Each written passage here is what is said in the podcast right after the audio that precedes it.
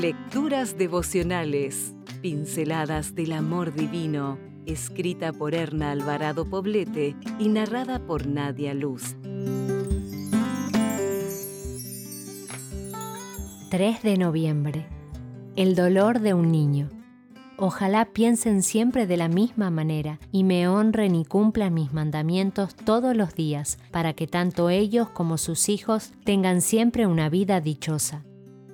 Deuteronomio 5:29 Mucha gente cree que la infancia es la etapa más feliz de la vida, y yo no tengo dudas de que es así o de que al menos así debería ser pues los niños, con una existencia breve y con pocas experiencias, son como una semilla recién plantada en el surco de la vida que espera florecer y dar fruto.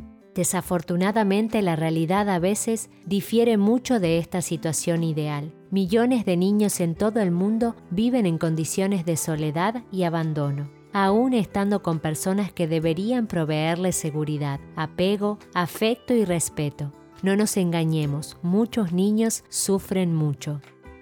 Dar un trato digno a su hijo es el deber de toda madre, con mucha más razón en el caso de una madre creyente. Ella es la primera proveedora del pequeño. Frente a los adultos, los niños están en una posición de vulnerabilidad en todos los sentidos, físico, mental y espiritual. Esto es una espada de dos filos. Gracias a que tiene una mente moldeable, el niño puede ser educado, instruido, conducido, guiado y amado para llegar a ser un digno hijo de Dios pero por otro lado, su vulnerabilidad lo pone en peligro cuando está a cargo de adultos abusivos, que lo agreden física y emocionalmente, coartan su derecho a crecer y a desarrollarse, no proveen para sus necesidades y lo explotan, lo que siembra en su mente y en su corazón miedos, desconfianza, rebeldía, odio, rencor y violencia abierta o encubierta.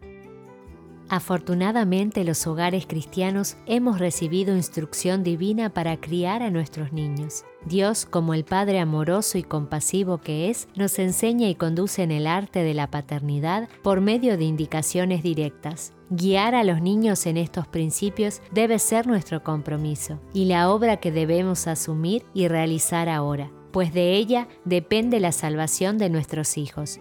Cuando empiece el juicio y los libros sean abiertos, muchos levantarán sus coronas a la vista del universo reunido, y señalando a sus madres dirán, Ella hizo de mí todo lo que soy mediante la gracia de Dios. Su instrucción, sus oraciones han sido bendecidas para mi salvación eterna. Hoy, al servir el desayuno a tus hijos, hazlo como si fuera Jesús en persona el que les está sirviendo. Si desea obtener más materiales como este, ingrese a editorialaces.com.